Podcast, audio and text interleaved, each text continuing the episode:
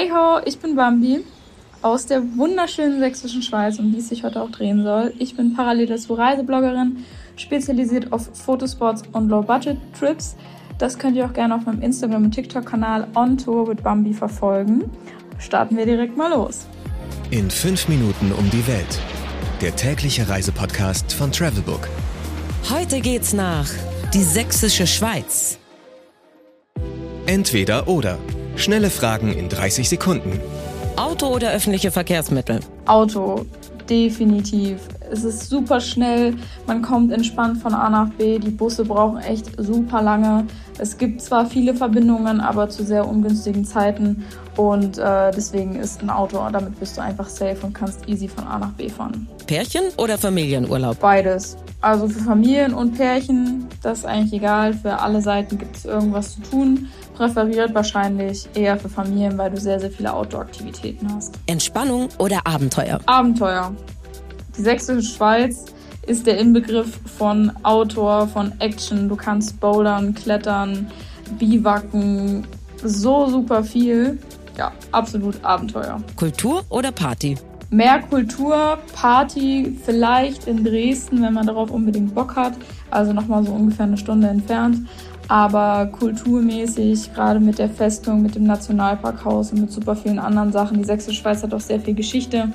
Definitiv Kultur. Teuer oder günstig? Zu den Preisen, je nachdem, was man will, kann es günstig sein durch Camping, Hostels und auch günstige Ferienwohnungen, weil man vielleicht als mehr Leute so anreist.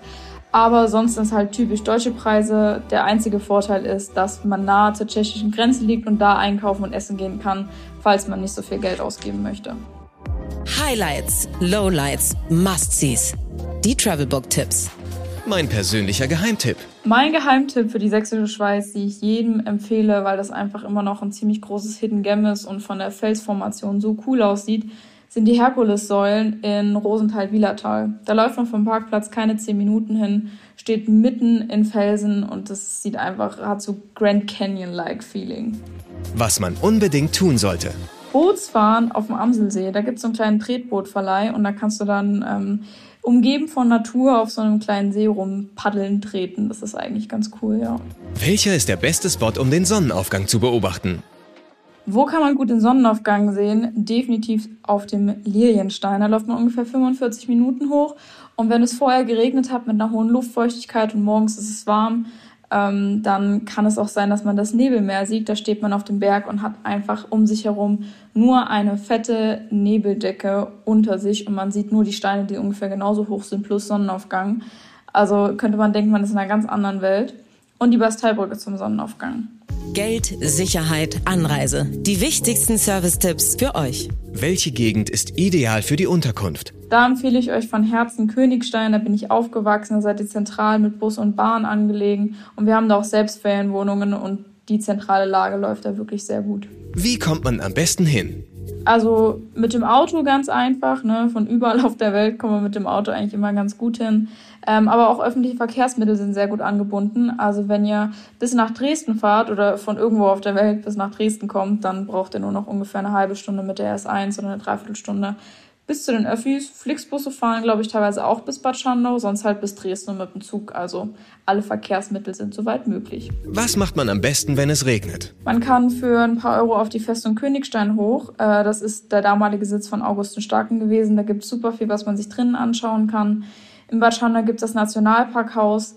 Da kann man sich die Entstehungsgeschichte der sächsischen Schweiz angucken. Und sonst gibt es auch noch verschiedene Indoor-Aktivitäten, wie zum Beispiel Klettern äh, bei Kanu-Aktivtours in Königstein. Welche Gegend sollte man meiden? Ironischerweise, obwohl ich die zum Sonnenaufgang empfohlen habe, die Basteibrücke ab um 8, um 9. Denn da werden wirklich busweise Menschen ausgeschossen, dass man da wirklich nur mit so vielen Menschen auf dieser Brücke steht und die schöne Natur davon überhaupt nicht genießen kann, weil man einen Ellenbogen und eine Kamera der nächste irgendwie bei sich im Körper hängen hat.